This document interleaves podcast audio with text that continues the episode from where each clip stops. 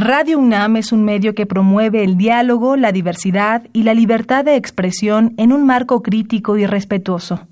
Los comentarios expresados a lo largo de su programación reflejan la opinión de quien los emite, mas no de la radiodifusora.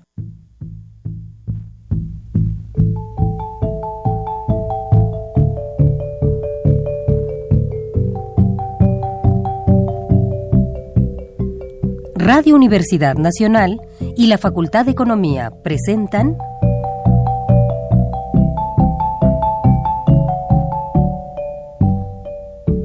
Los bienes terrenales.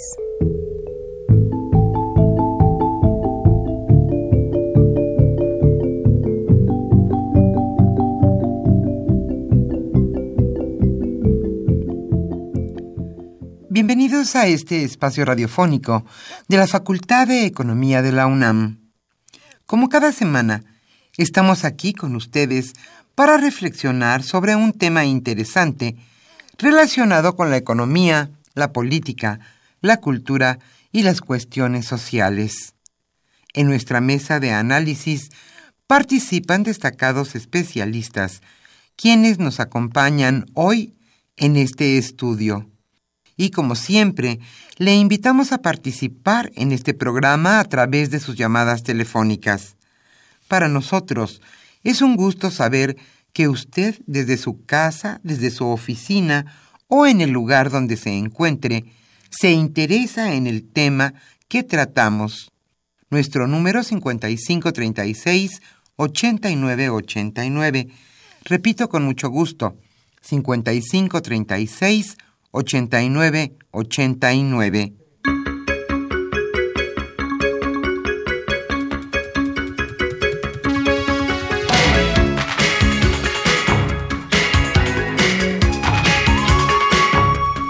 Es un gusto estar nuevamente con ustedes.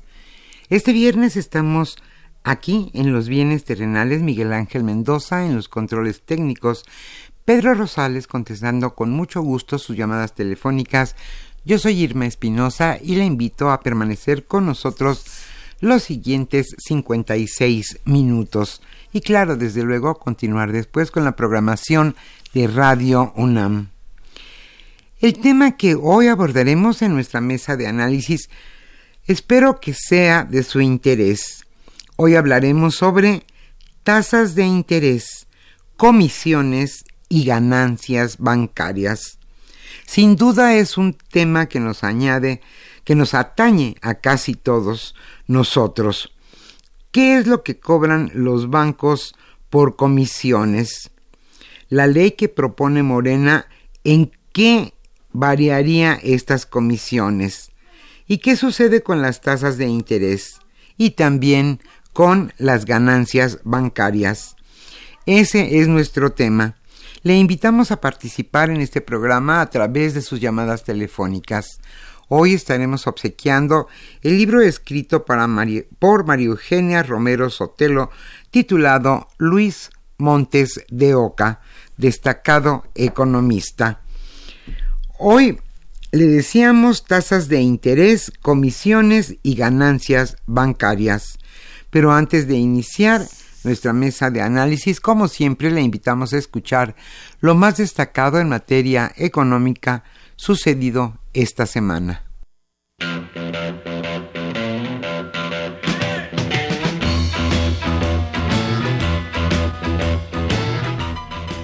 La economía durante la semana.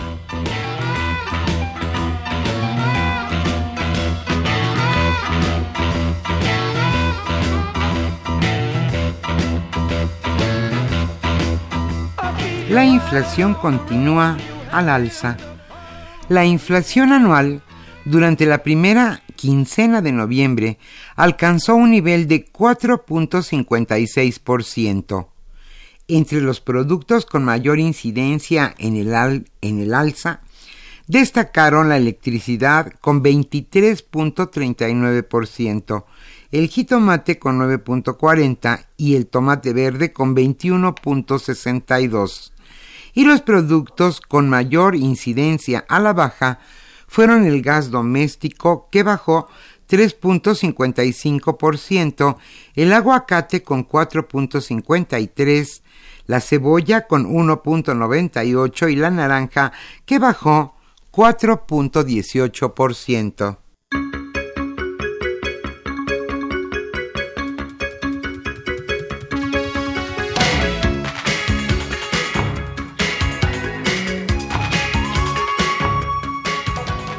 y puede haber cambios a la ley minera.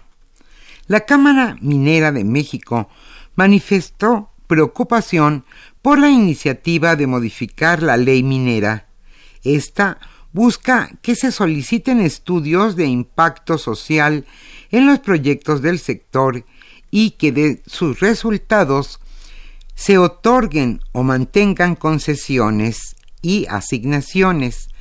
La iniciativa asegura que la industria no cuenta con una regulación de la Secretaría de Energía y del Servicio Geológico Mexicano para evaluar daños a los derechos de comunidades y pueblos mineros.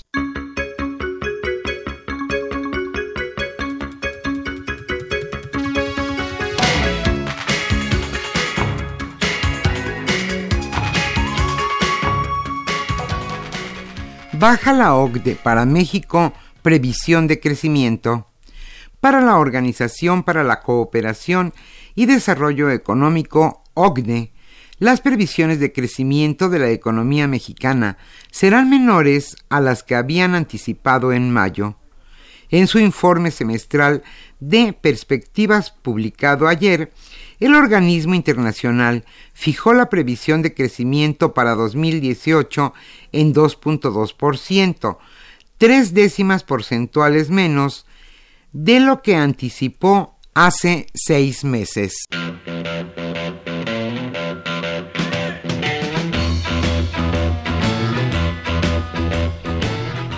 El tema de hoy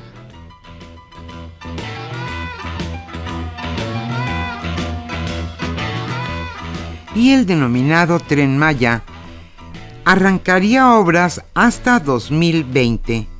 Los recursos para iniciar la construcción del Tren Maya se tendrán hasta el año 2020. Y es que en 2019 los 7.500 millones de pesos que se, que se pedirán en el presupuesto de egresos de la Federación se usarán pero para el proyecto ejecutivo y para la rehabilitación de vías. Esta obra de 1.500 kilómetros pretende ocupar las vías de un tramo donde ya opera el tren de carga y seguir su trayecto por una ruta nueva. Esto lo señaló Rogelio Jiménez Pons, designado como próximo titular del Fondo Nacional de Fomento al Turismo.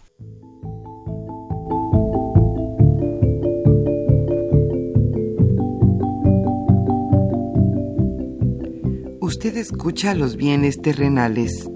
Nos interesa conocer su opinión. Le invitamos a comunicarse a este programa al teléfono 5536 89 89. Repetimos con mucho gusto 5536 89 89.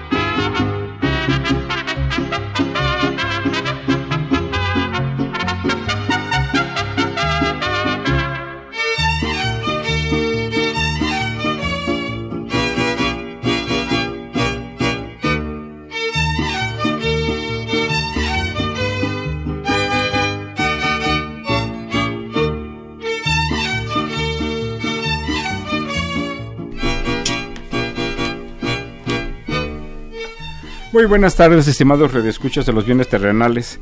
Bienvenidos a una emisión más de este programa que con mucho gusto lleva a ustedes la Facultad de Economía y Radio Universidad Nacional Autónoma de México.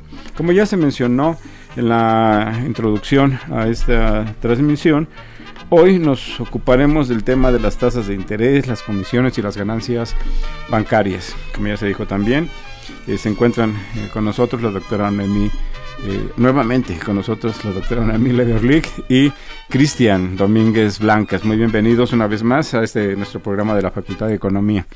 Este es un tema, eh, bueno, muy importante, sobra decir que es muy importante, lo hemos abordado aquí en diversas ocasiones en estas emisiones, pero hoy ha cobrado relevancia por la discusión, porque se ha puesto sobre la mesa de, análisis y de debate la iniciativa que se presentó eh, en la Cámara de Senadores eh, con el propósito de regular comisiones y cobros que cobra la banca en, en México.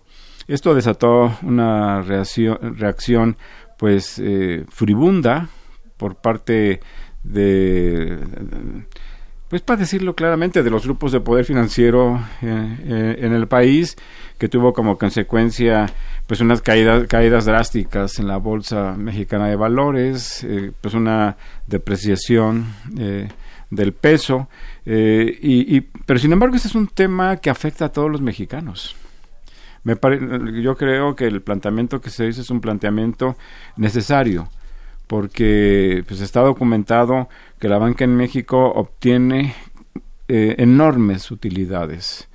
Eh, que por ejemplo BBVA pues representa los genera los principales ingresos que tiene la matriz española eh, y en general Citi, Banamex, todos los bancos.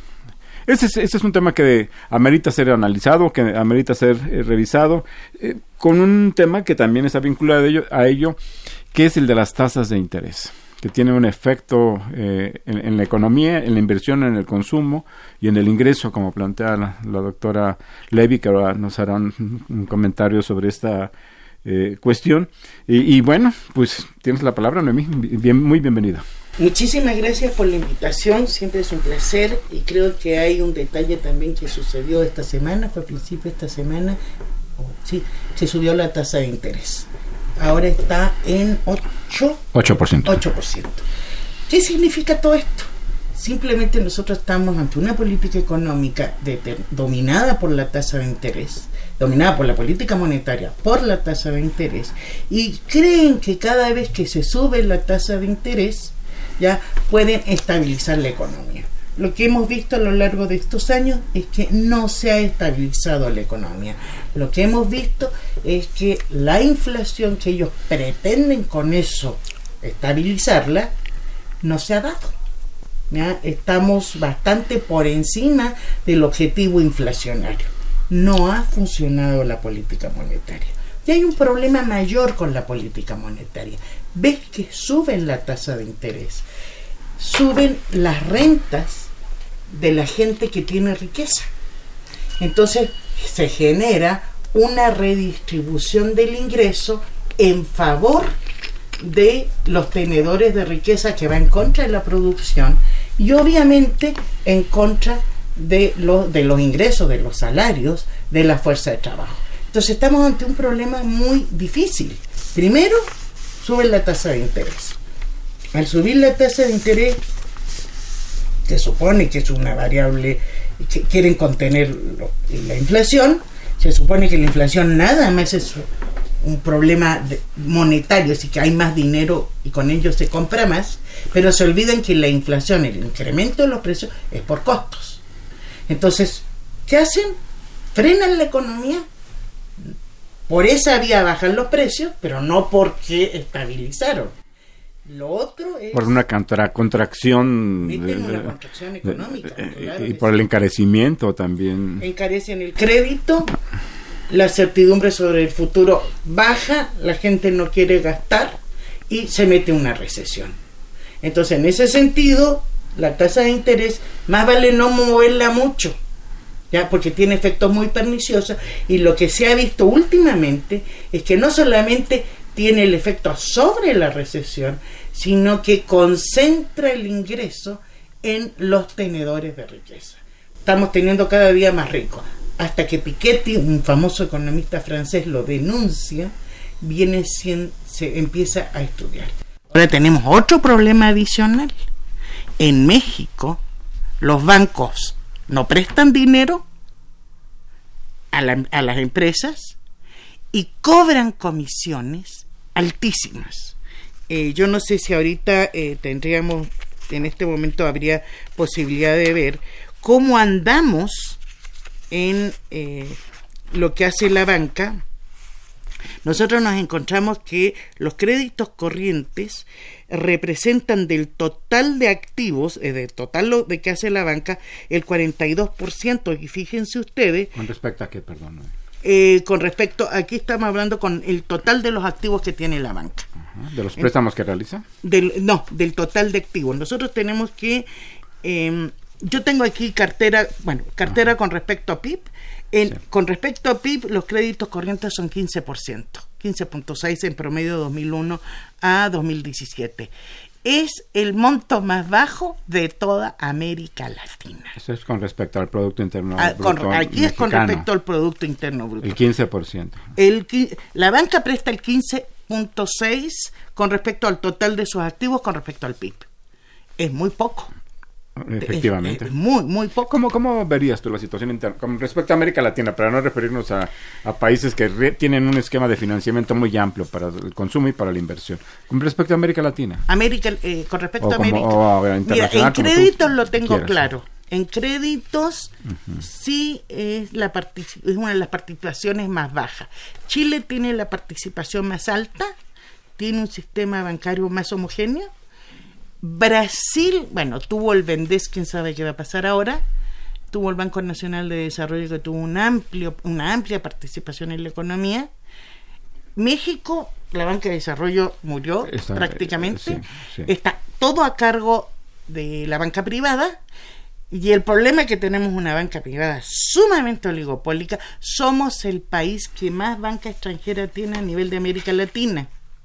Eso es otro. En términos de activos son eh, que teníamos por ahí, te lo di, el 80% era de eh, activos externos. No es un problema que sean extranjeros, es un problema que no responden a las necesidades del país y como son tan grandes no los puedes controlar como vimos hace unas, eh, ah, unos días. yo creo que el, tema no es si son extranjeros o no, sino el compromiso que tienen con, las actividades, con las actividades productivas del país. Yo tengo la impresión de que no tienen un compromiso, bueno, documentado obviamente, que están los datos, de que no tienen un compromiso con las actividades productivas del país, entre otras cosas, porque ¿quiénes son los funcionarios que están de la banca en México? Son gerentes, son gerentes designados desde España, desde eh, Inglaterra, desde Estados Unidos, y funcionan de acuerdo a los lineamientos que les están dictando las matrices. Entonces, y aquí te quisiera nada más hacer un acotamiento. Ah, sí, claro. Mira, yo no creo que sea un problema de los bancos. Los bancos siempre van a buscar la mayor utilidad y no tienen por qué estar comprometidos. Ellos están comprometidos a tener más utilidad. Es un problema de las autoridades. Las autoridades no son capaces de regular para que hagan lo que tengan que hacer. Yo con eso te lo dejo. Yo digo algo más, pero antes, por favor, bien, Cristian, por favor. Adelante. Eh, yo creo que el, tema del sistema bancario es un tema eh, yo creo que relevante para la economía mexicana, ¿no? pero para abordar este problema de las comisiones, eh, que últimamente ha cobrado mucha importancia el tema, eh, creo que hay que contextualizar un poco qué es nuestro sistema bancario, ¿no? Entonces yo, yo diría que el sistema bancario mexicano es muy particular, ¿no? es un sistema altamente concentrado, eh, pero no solamente altamente concentrado a nivel de activos totales, sino también eh, por segmento de negocio. Es decir, tenemos bancos, en promedio unos cinco bancos, que dominan los principales segmentos eh, bancarios. ¿no? Entonces, uno de los más importantes y uno de los más dinámicos en términos de ingresos generados por la banca es el, crédito al consumo, ¿no? Del cual se deriva yo creo que la mayor parte de las comisiones y tarifas bancarias, ¿no? Eh, ahora, eh, el tema del crédito al consumo es importante por, eh, digamos, eh, ha habido intentos eh, de las autoridades reguladoras de incrementar la competencia. Sin embargo, pues esto no se ha logrado. podemos decir que estos intentos parten desde la privatización bancaria entre 91 y 92. hay un, una aparición de varios bancos eh, que sin embargo no logran prosperar a raíz de la crisis de 95. Posteriormente, en 98, nuevamente el sistema eh, bancario se abre a la inversión extranjera, ¿no? Entonces tenemos eh, una creciente participación de bancos extranjeros que prácticamente va a terminar con la extranjerización, es decir, el dominio en, la propiedad de los bancos de bancos extranjeros. Ahora tenemos entre los principales bancos, pues tenemos a Banamex, a Citibanamex, a BBVA, Santander y Scotiabank, ¿no? Y entre los principales bancos. Pero subió un nacional hace poco. Banorte. Banorte. Eh, sí, Banorte sí, sí, tomó el segundo lugar, ¿no? Banorte. Ahora, eh, al parecer no, no debe haber eh, una cierta correlación entre el origen de los bancos y su compromiso, ¿no? Que mencionaban con la actividad productiva. Eh, pero eh, lo que observamos es precisamente que eh, los bancos siguen esta dinámica de, de las matrices, ¿no? Ellos tienen objetivos de rentabilidad, ¿no? Y entonces su actividad está enfocada a lograr estos objetivos de rentabilidad. y bueno, si de paso contribuyen al sector productivo, pues lo qué bueno, ¿no? Pero no es el objetivo. Exacto, ¿no? Eh, de hecho, eh, lo que podemos observar en el, digamos, decíamos que el segmento más dinámico de la banca es el crédito al consumo, ¿no? Eh, las tasas de crecimiento, por tasas de crecimiento, ¿no? No por importancia, sino por tasas de crecimiento. Y decíamos que genera las comisiones, el 80% de las comisiones por crédito que genera la banca son de crédito al consumo, ¿no? Ahora, al interior podemos eh, detectar diferencias eh, en cada uno de los bancos, ¿no? Pero esperaríamos que los bancos que entraron, eh, los bancos pequeños que entraron incrementaran la, competencia y que eso disminuyera las comisiones y tarifas, pero eso no ha sucedido, ¿no? Ahora, yo creo que abordar el problema de regular el sistema bancario tiene que hacerse de una manera eh, partiendo de una visión integral, es decir, no solo las comisiones, sino también las tasas de interés. ¿Por qué? Porque eh, tenemos bancos, eh, sobre todo los denominados bancos tienda, ¿no? como Banco Azteca, Bancopel, eh, bueno, anteriormente eh, Walmart, eh, FAMSA, también, que aparentemente, exacto, que aparentemente entraron como bancos que incrementarían la competencia, sobre todo en los sectores de bajos ingresos, pero eso no ha sucedido. De hecho, estos más bien operan con tasas muy elevadas, son más elevadas que la banca privada, exacto, ¿no? Tradicional, sí. son los bancos que, cooperan y que cobran a sus clientes las tasas más elevadas, ¿no? Entonces eso obviamente repercute en la rentabilidad de, en la rentabilidad de los bancos Entonces, de hecho, esos bancos eh, que se supone incrementarían la competencia, pues no lo han hecho, ¿no? Al contrario, eh, aprovechan ese, eh, podemos decir, ese poder de mercado geográfico, dado que muchos de estos bancos operan donde no hay gran competencia y fijan tasas de interés muy altas, ¿no? elevadas, ¿no? O sea que obviamente eso repercute en lo que tienen que pagar los clientes bancarios, ¿no? Yo aquí yo diría en la cuando se abre el sistema financiero y cuando quieren meter competencia, dicen vamos a meter competencias en tasas de interés y no en comisiones. Yo creo que eso es una parte.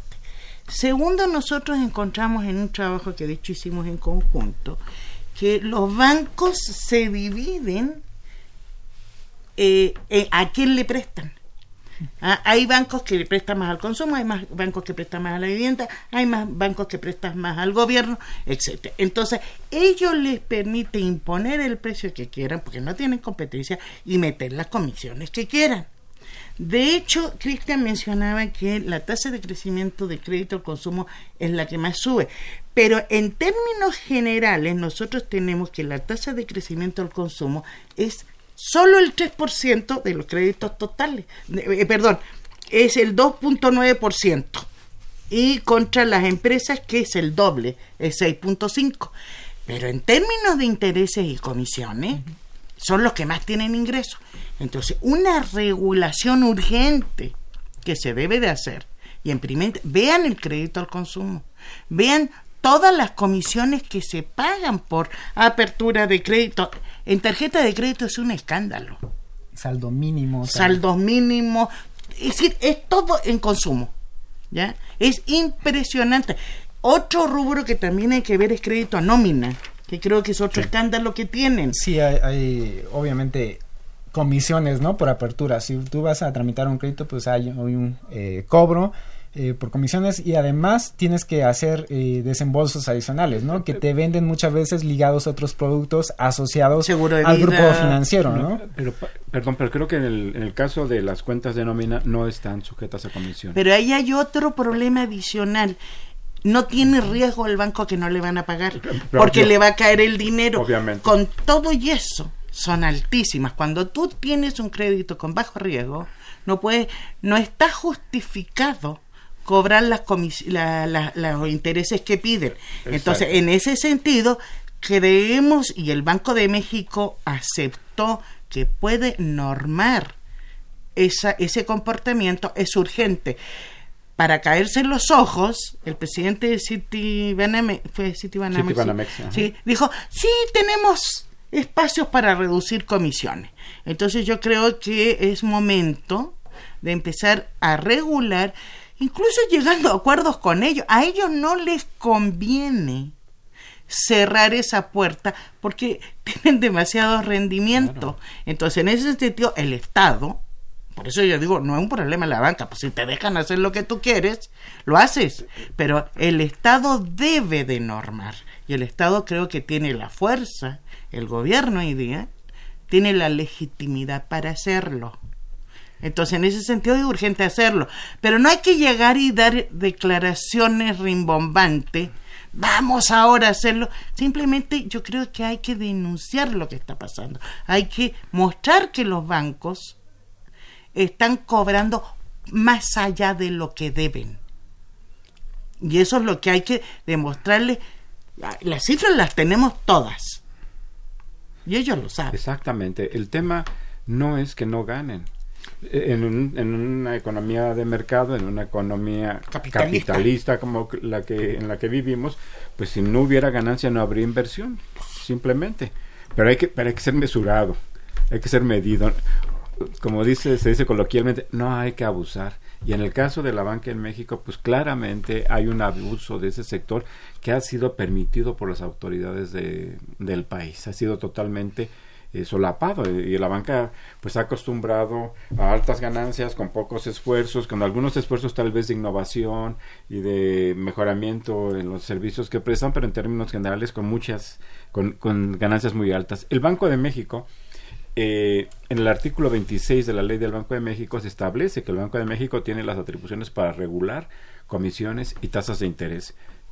¿Qué opinas, este, Cristian? Eh, ok, yo creo que, eh, bueno, en tasa de interés yo creo que eh, pues tenemos una política monetaria eh, definida por el banco. Restrictiva. Restrictiva.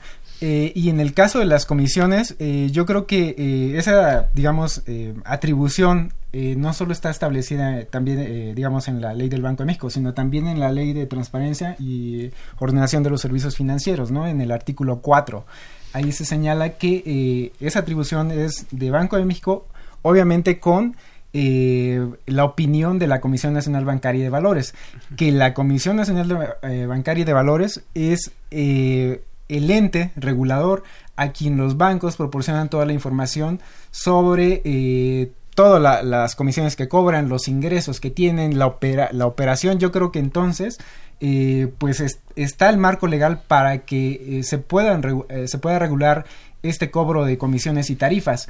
Ahora, yo creo que la importancia de que la Comisión Nacional Bancaria y de Valores tenga la información, pues eso, digamos, permite que se pueda establecer, establecer canales a través de los cuales se puedan analizar qué comisiones sí, cuáles no, y cuál es la mecánica a través de la cual se van a establecer cada una de las comisiones, porque de hecho tenemos comisiones como las que pagan los establecimientos, eh, los negocios, es decir, cuando tú vas a, a, un establecimiento comercial y ahí te dan la opción de pagar con tarjeta de crédito, pues resulta que los bancos cobran un porcentaje sobre la transacción.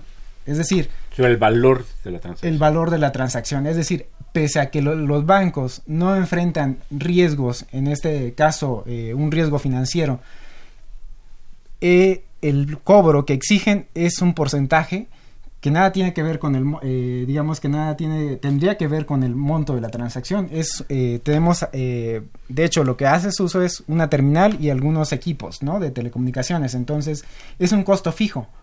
y la transacción no te genera un mayor costo eh, no haces un mayor uso de esa de ese de ese equipo que te implique cobrar una mayor eh, un porcentaje mayor ¿no?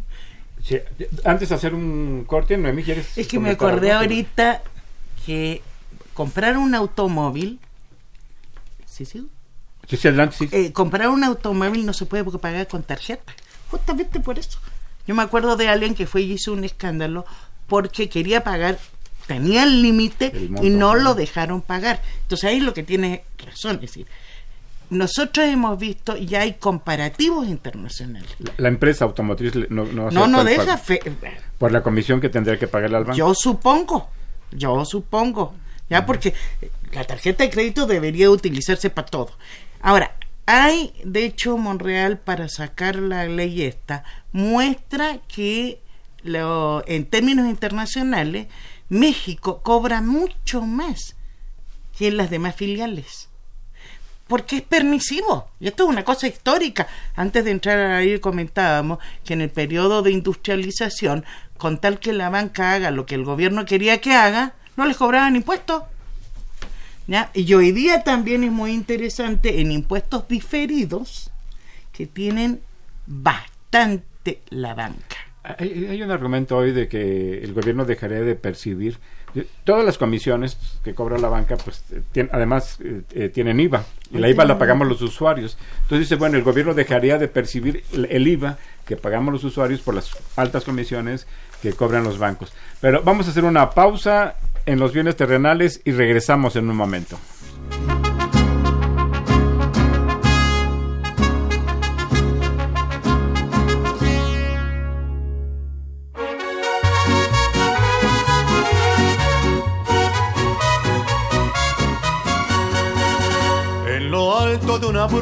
Serranía, acampado se encontraba un regimiento y una moza que valiente lo seguía, locamente enamorada del sargento. Popular entre la tropa era delita, la mujer que el sargento idolatraba, que además de ser valiente era bonita, que hasta el mismo coronel la respetaba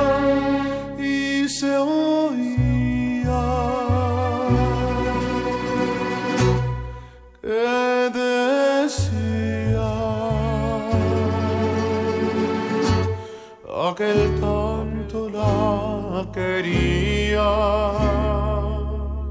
y si Adelita quisiera ser mi novia y si Adelita fuera mi mujer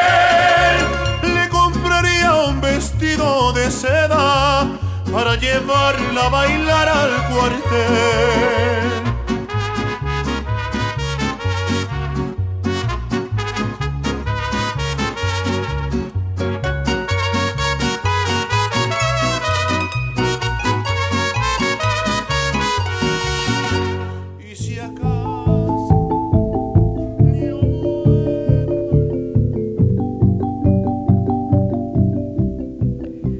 Escucha los bienes terrenales.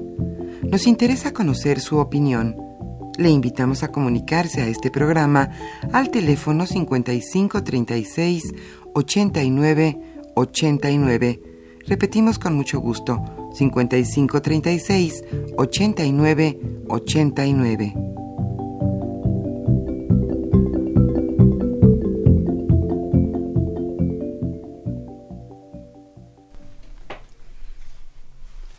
Se encuentran en esta mesa de análisis de los bienes terrenales eh, la doctora Noemí Levy y el doctor Cristian Domínguez eh, Blancas eh, para tocar, para analizar, comentar un tema polémico y por supuesto importante.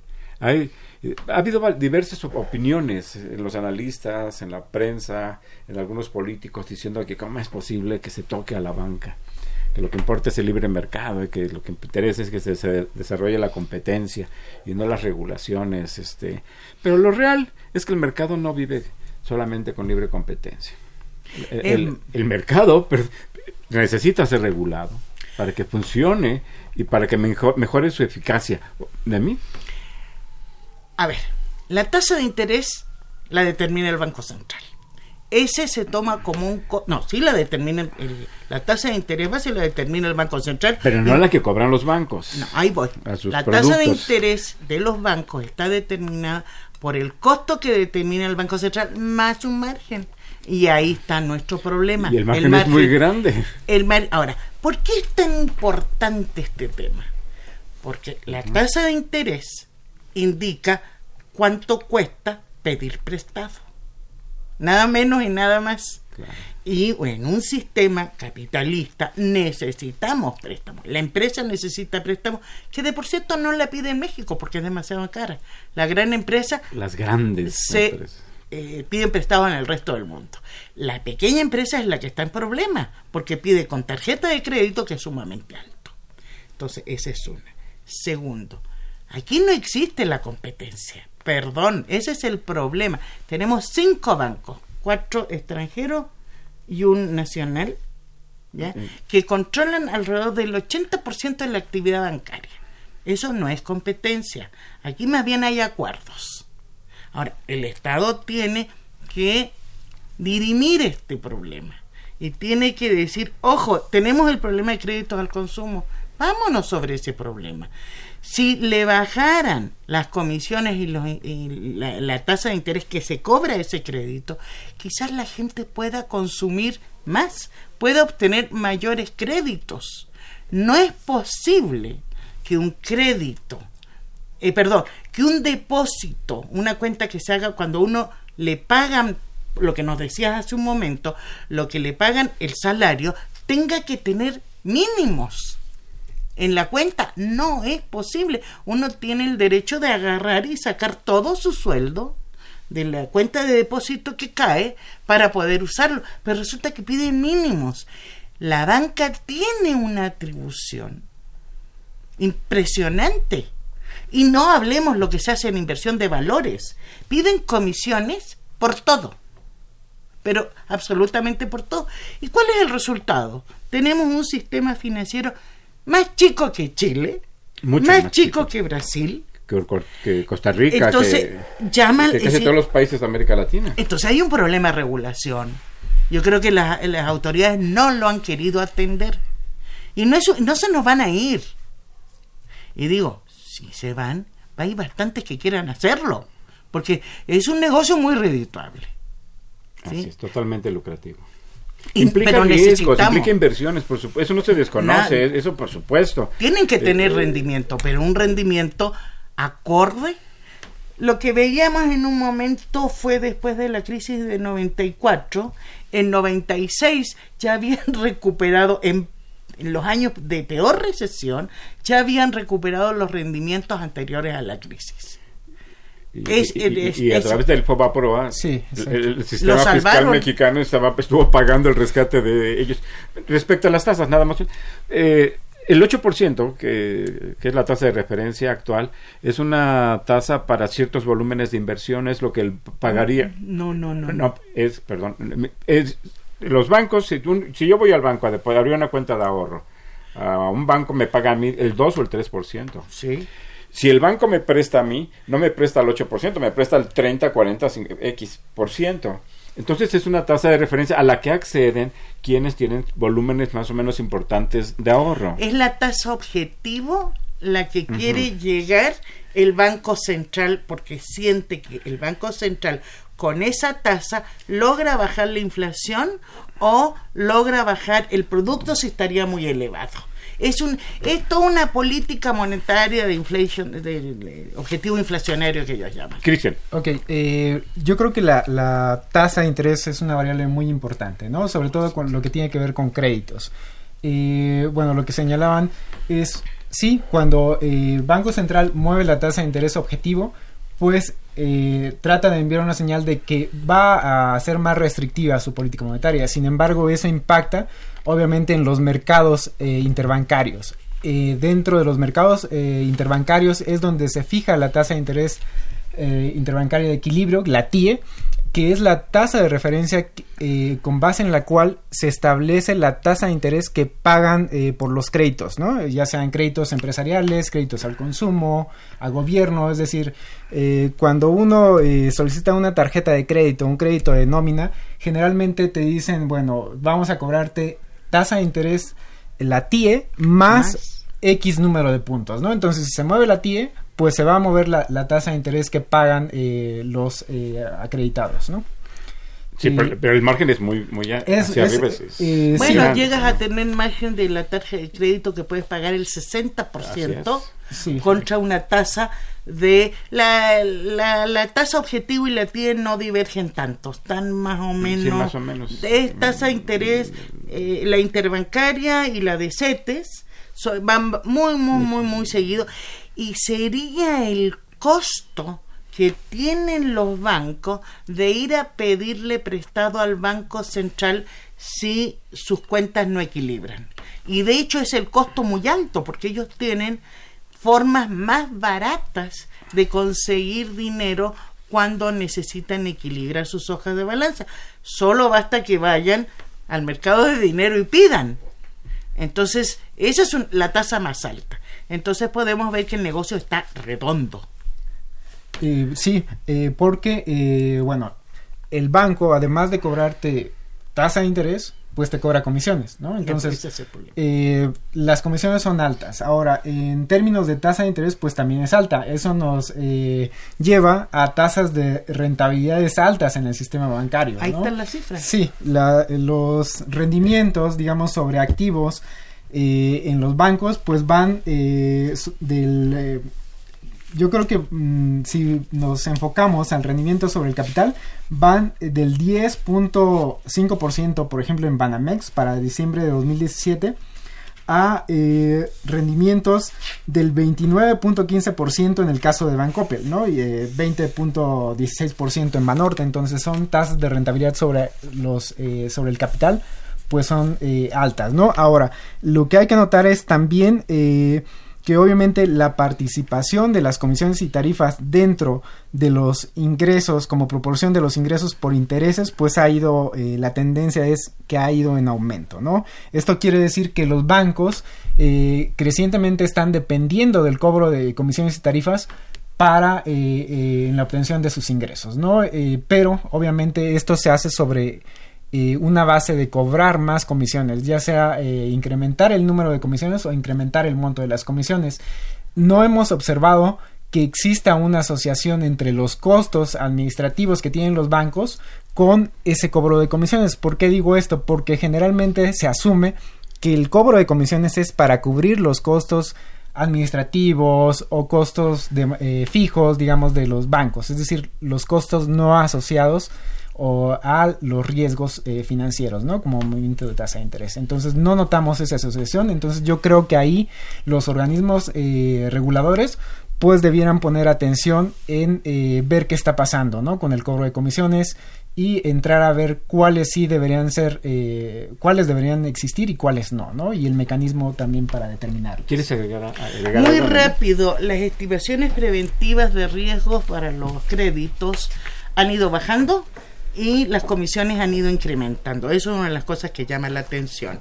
Segundo, es cierto, ellos van a alegar que los créditos a las familias son más riesgosos, sí es cierto, pero no tiene ninguna relación el monto que se cobra comisiones e intereses con el riesgo que tienen los créditos. De hecho, han ido bajando los riesgos y han ido subiendo los intereses. Se me pasó el comentario que hizo Cristian, que es muy interesante, de los bancos chicos, Coppel y todo esto. Tenemos estudios donde muestran que sus rendimientos son más altos que la banca privada.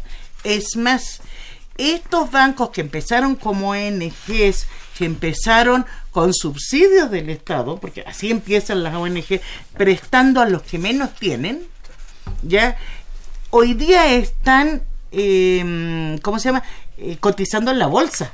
¿ya? Ahora, justamente, y es la otra cosa que había que revisar en los gastos administrativos, eh, esta banca que le presta a la gente que menos tiene, se mete unos costos administrativos altísimos. Y cobran tasas altísimas, ¿no? Lo que no, pero en los, el problema es que ellos achican. No, pero es que ellos achican sus rendimientos porque dicen que tienen costos muy grandes. Pero una vez que uno empieza a analizar los costos que tiene, los, los costos administrativos que meten, se van al cielo, que no responden obviamente a absolutamente nada de lo que está pasando. Los están inflando porque no quieren mostrar altos rendimientos. Eso ya lo tenemos visto en varios de estos bancos de que les cobran a los que menos tienen. Si les parece, le cedemos la palabra a los usuarios de la banca. A ver qué nos dicen. A ver qué nos dicen. Cristina López Ortigosa, gracias por llamar de Naucalpan. Dice, es infame el trato de los bancos con sus usuarios. Cobran intereses, intereses sobre intereses y además cuotas moratorias. Humberto de Aita, gracias por llamarnos de Tecamac. Dice, tener un banco es un negociazo. Uno, jinetean el dinero de los cuenteavientes, la tasa que pagan es muy baja a quienes depositan en ellos y prestan a tasas muy, muy altas. Las comisiones por todos son también altas. Eh, tres, para negocios pequeños es difícil de obtener créditos y ponen muchos requisitos. otra más, y ahorita coincide en esencial. Eh, este es el sentir de los usuarios de la banca. Pues, si no se está inventando nada, es simplemente documentar algo que está ahí en la realidad. Don Jesús Ríos, un saludo muy afectuoso. Plantea, la reacción inmediata del sector financiero presagia nuevas crisis. ¿Cuál es eh, su, opinión? Una pequeña una reacción y, continuamos con otras. Mira, la crisis no va a venir por eh, las altas comisiones. Más bien la crisis puede devenir. Una de las cosas que a mí se me pasaba señalar es que el incremento de la tasa de interés sí tiene efectos muy eh, nocivos sobre la economía del país porque tenemos que pagar más tasas, más intereses sobre la deuda nacional que de por sí ha ido creciendo de manera eh, muy fuerte. Entonces eso nos implica que el gobierno tiene menos posibilidades de ejecutar el gasto fiscal. Entonces eso es muy problemático y especialmente cuando ahorita nos proponemos otro camino. ¿Algo que quieres eh, agregar, Cristian? Eh, pues yo coincido con, eh, con la doctora Levy, ¿no? yo creo que el, problema, bueno, hace, hace un momento decía que obviamente los bancos van a permanecer en México porque es rentable, es decir, estar en México, hacer negocios en México es rentable, ¿no? Entonces no creo que los bancos se vayan a ir ni que, ni que regular las comisiones pues nos vaya a generar una crisis. Nadie come fuego. Exacto. Diría la sabiduría eh, popular, ellos han dicho vamos a, negociar. Es mejor ganar que, no ganar para los bancos. Habría otro elemento más importante. Si uno le reduce la vía de utilidad por, es, por comisiones, estarían obligados a prestar más. Y si prestan más, echan a andar la economía. Y a ser más eficientes, ¿no? Porque yo creo que algo que no se eh, aborda mucho es, bueno, hemos visto en otras ocasiones que los bancos eh, tienen generalmente pues una diversidad de clientes, pero los clientes buenos en algunas ocasiones subsidian a los, a los clientes malos. ¿Cuáles son los buenos, Cristian? Eh, bueno, los buenos son los que eh, pagan a tiempo su tarjeta de crédito, eh, pagan sus comisiones y los malos los es... que piden crédito. Y muchos de los cuales el banco a lo mejor no realiza una buena evaluación del riesgo, pero lo asume, porque eh, digamos los ingresos que va a obtener mientras pague, pues van a ser altos, ¿no? Entonces, eh, yo creo que eso puede llevar a ese tipo de conductas en el sistema eh, bancario, ¿no? Si hay una buena regulación, puede que eso repercute en una mayor eficiencia también en la evaluación del riesgo y no y bajen los precios. A ver, lo que necesitamos es un sistema menos agiotista. Porque aquí lo que tenemos es agio en el la peor forma. Voracidad, son voraces. Son, hay una voracidad que, y mientras, mientras le presten a los que menos tienen es peor.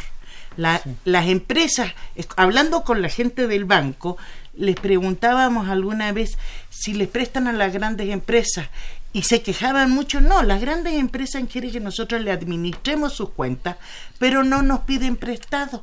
Les ofrecemos y les ofrecemos entre dos puntos sobre la, eh, sobre la TIE. Estamos dispuestos a prestarle a 10% a la gran empresa. ¿ya? Y con comisiones bajas. Pero no nos piden, porque de por sí nuestra tasa de interés es mucho más alta que en el resto del mundo. Nada más por tasas objetivos. Estados Unidos tiene el 2.20 entre 2 y 2.25. México tiene 8. Y, Cuatro veces más. Y están avisando, yo creo que este es un problema político también, están avisando que le van a seguir subiendo. Así es. Y eso limita. Roberto Igareda, eh, de la delegación Cuauhtémoc, gracias por llamar. Él tiene una propuesta. Dice, que los bancos cobren las mismas comisiones que cobran en sus países de origen. Eso también se lo hemos planteado y han dicho que bueno que aquí hay más riesgo. es más peligroso decir que se van sin pagar, nos vamos sin pagar. Nos arrancamos. Eh, Rosario Velázquez eh, Meléndez de la Gustavo Madero dice, quisiera saber si cuando hay deflación significa que hay dinero y si tiene relación con la producción de alimentos. Deflación es caída de precios no hemos tenido deflación. De hecho, es una cosa que no deberíamos de tener, porque es muy... Una deflación no nos saca de una recesión. Porque si yo estoy viendo que los precios caen, caen, caen, nadie va a querer invertir y todo el mundo eh, separa la economía. Entonces tengamos cuidado con pedir una deflación. Susana Anaya, de la Gustavo Madero, gracias por llamarnos también, dice, yo sí les doy el adjetivo de usureros a todos los bancos y banqueros. Eh, dice, luego nos van a cobrar hasta por pasar por enfrente del banco, cobran por todo y muy caro. Doña Susana, ya, transmitimos su opinión que creo que es compartida por muchos. Josefina Cruz, un saludo muy cordial a doña Josefina, ella habla de eh, Whisky Lucan. Dice, los bancos en México son los que cobran más intereses y comisiones que los bancos de otros países. Los bancos siempre han ganado. Históricamente es un sector favorecido que gana mucho y, que los políticos siempre buscan estar cerca de ellos por el poder que, representan. Agustín Narváez González de Coajimalpa, gracias por llamar. Dice, son aprendices los que están en Morena. ¿Cuál es el enfoque que le van a dar a la economía? Se ven un poco tontos, entre comillas, dice aquí, cómo van a impactar en la sociedad sus pronunciamientos. Voy a darle otra lectura y ahorita hacemos, tenemos una reacción. Raúl Horta Retana de, Miguel, de la Miguel Hidalgo eh, dice, saludos al equipo, muchas gracias. Las comisiones que cobran los bancos no es una comisión, es una usura para los usuarios de la banca. Ojalá los regulen. ¿Una reacción a las... Eh, de hecho, cuando ah, bromeábamos un poco que nos vamos a salir arrancando, la tasa de morosidad, que es una forma de ver cuánto se paga o no se paga, por ahí la tenemos, no ha subido. ¿O eh, puedes checarme el, dato? Eh, bueno, lo que se observa eh, es efectivamente, ¿no? En hemos visto que eh, en teoría, bueno, cuando dices cobro una tasa de interés alta porque mi riesgo es alto, entonces esperaríamos también que cuando tu riesgo baje, pues la tasa que cobras baje. Pero lo que se observa en México es que eso no está pasando. Es decir, los bancos no ajustan sus tasas de intereses a eh, los riesgos que, que, tienen, ¿no? Entonces vemos, eh, tenemos bancos muy solventes que no prestan y que obtienen grandes utilidades pero obviamente eh, esas utilidades provienen de precios muy altos, ¿no? Que están... Eh, el índice de morosidad está entre 6 y 7%. Pero no ha subido hasta donde se... Eh, pero no es bajo tampoco, es decir, se ha mantenido más o menos. Ha, tenido una, ha, tenido pequeños incrementos entre 2017 y 2018 para tarjetas de crédito y para préstamos personales. Pero no es, Es una donde- cosa que esté generando foco rojo todavía. Por ejemplo, en 94 eh, el índice de morosidad eh, no estaba sobre 8%, después subió más, pero aquí está sobre 6%. Estamos ante otra economía. Yo, yo no creo que estamos ante un problema de crisis de no pago. Y si estamos ante un crisis de no pago, no es un problema, es, es que lo- los ingresos están bajando. Ah, es. Aguas. En efecto, eh, sí, eh, ese es el problema, que hay una reducción de los ingresos y que, si bien yo estoy de acuerdo en que no hay una crisis de, de impagos, los índices de morosidad están elevados. Eh, le- se nos quedan unos cuantos minutos, le, le doy lectura aquí. Jorge Ramón Virgilio de la Colonia Educación dice, yo tengo una cuenta de nómina en City Banamex por pensión. Eh, se- la depositan el día primero y en el banco la liberan hasta el día 23. Uy, es muchísimo tiempo, don Jorge. Eh, y no me pagan ni un quinto de interés. Si es de nómina, ¿por qué me cobran 50 pesos por retiro? Eh, Cristian, ok, eh, muy rápido, pero ya nos Sí, eh, bueno, minutos. rápidamente, eh, se señalaba, bueno, si bien eh, los índices, índices de morosidad, eh, digamos, pueden incrementar, eh, estos, eh, como comentaba anteriormente, esto puede verse también a conductas eh, de los bancos, eh, asumen riesgos para prestatarios que no necesariamente son evaluados de manera correcta. Entonces, eh, puede ahí estar una explicación. Y la otra es que efectivamente lo que se señala aquí eh, el auditorio es cierto. Es decir, a ti te pagan, eh, te depositan la nómina, pero los no te pagan intereses. Entonces, de hecho, eso se convierte en un subsidio de los clientes hacia los bancos, ¿no? Eh, porque ellos sí cobran intereses, pero no pagan intereses a los depositantes, ¿no? Incluso a veces se convierten en tasas de interés negativas, es decir, un subsidio a los bancos, ¿no? Don Luis Roldán, gracias por ll- llamar de la Gustavo Madero. Dice él, si le pido prestado a un banco un millón de pesos, ¿cuánto me cobraría de intereses? Y si yo meto un millón de pesos al banco, ¿cuánto me darían? Ese es el truco, e- ese, es- Bueno, ese es el sí, punto. ver, la gran diferencia entre lo que le pagan usted por lo que deposita y lo que le cobran por lo que le prestan. Uno espera que la tasa de préstamo sea mayor que la tasa de depósito. El problema son los márgenes. Aquí se volaron la barda, para decirlo en términos coloquiales. Aunque don Luis, si por un millón le pagarían más o menos la tasa de referencia. Pero si se los prestan, le cobrarían mucho más Sí. que eso. Jaime Rojas de Tlalpan, gracias por llamarnos. Que los bancos por ley suban las tasas pasivas y bajen las tasas activas.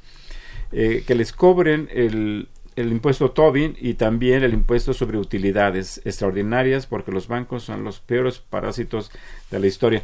Voy a dar lectura ya para tener una reacción final porque ya nos ya realmente nos queda casi no nos queda tiempo. Licenciado Avilés de Tlalpan, gracias por llamar.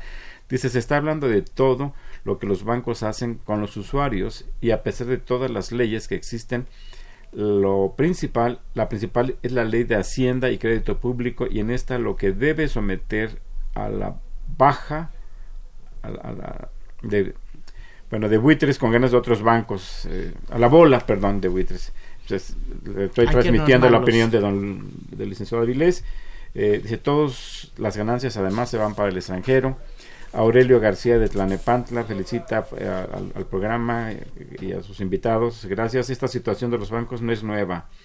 Lean El Mercader de Venecia. Somos un país. Ahí está.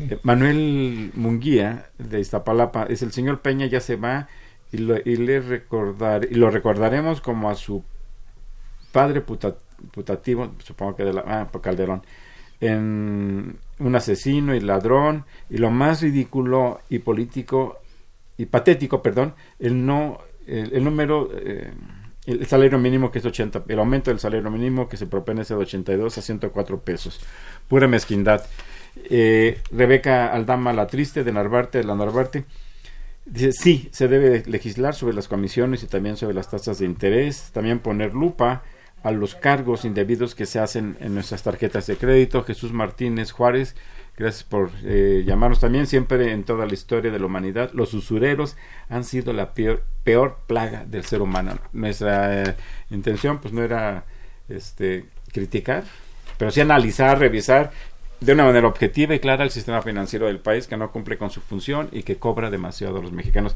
Perdón, pero ya me están, ya nos van a cortar. Muchísimas gracias, doctora Noemí Levy, al doctor eh, Cristian Domínguez Blancas por haber estado aquí con nosotros. Les recuerdo que Los Bienes Terrenales es un programa de la Facultad de Economía y de Radio Universidad Nacional Autónoma de México. Los esperamos a una emisión más el próximo viernes. Que tengan muy buenas tardes. Agradecemos su atención y participación en este programa a través de sus llamadas telefónicas y la invitamos la próxima semana a la misma hora en otro programa más de los bienes terrenales. La coordinación general fue de Carlos Javier Cabrera Adame, la coordinación académica de Aníbal Gutiérrez, Roberto Cabral, Alejandro Pérez Pascual, Rubén Antonio Miguel y Leonardo Lomelí Vanegas. En los controles técnicos, nuestro compañero Humberto Sánchez Castrejón y en la voz y producción su amiga Irma Espinosa, quien se despide de ustedes y le desea un agradable fin de semana.